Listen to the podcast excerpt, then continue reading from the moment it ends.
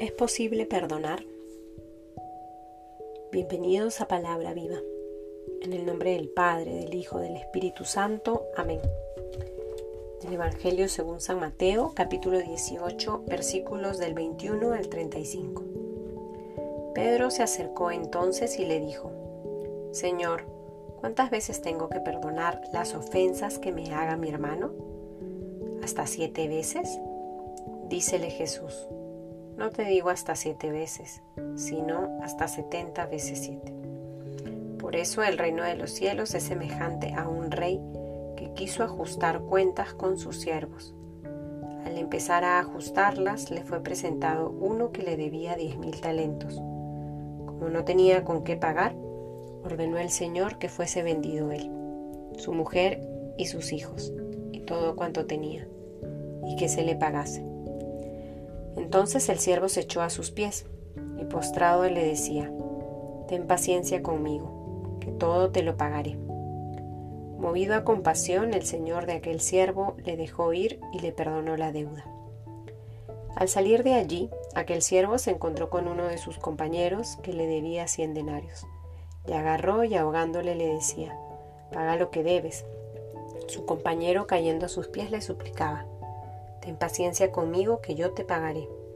Pero él no quiso, sino que fue y le echó en la cárcel hasta que pagase lo que debía.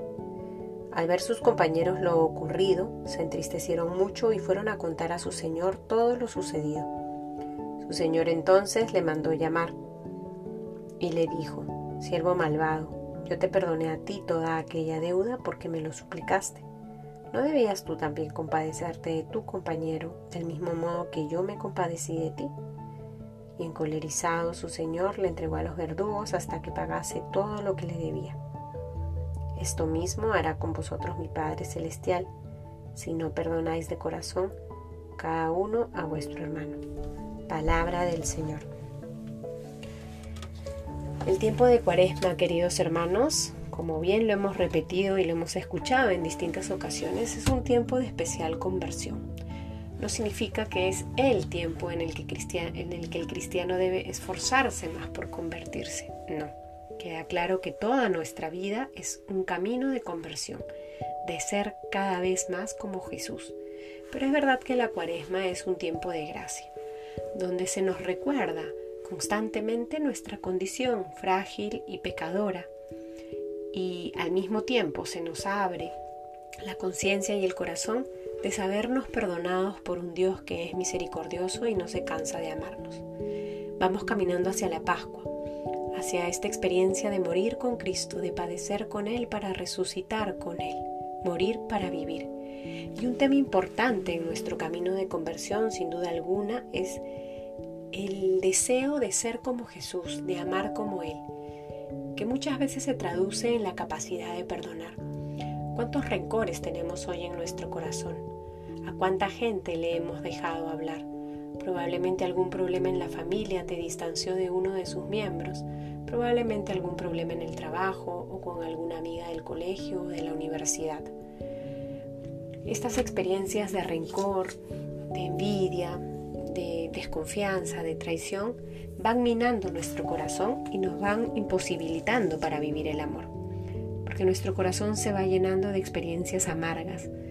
El Señor hoy nos invita a poner nuestra mirada en Él, en su palabra, a creerle y a elegir vivir el camino de su amor, que se traduce en este perdonar 70 veces 7.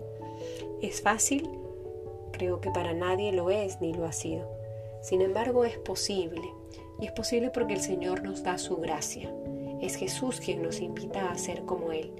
La mayor prueba de su perdón es el estar crucificado por todos. De la misma manera el Señor nos invita a amar sin medida, a perdonar a todas las personas. 70 veces 7. Siempre. Es posible porque el mismo Dios nos da su gracia y todos los días nos perdona. Es su perdón el que nos fortalece para vivir la compasión y el perdón con los otros.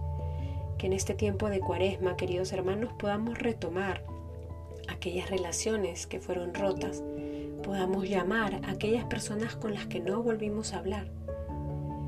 Si hay situaciones en donde no puedes hacer alguna acción de evidenciar este perdón, al menos que eleves una oración por esa persona a la que tú le hiciste daño o por la persona que te hizo daño.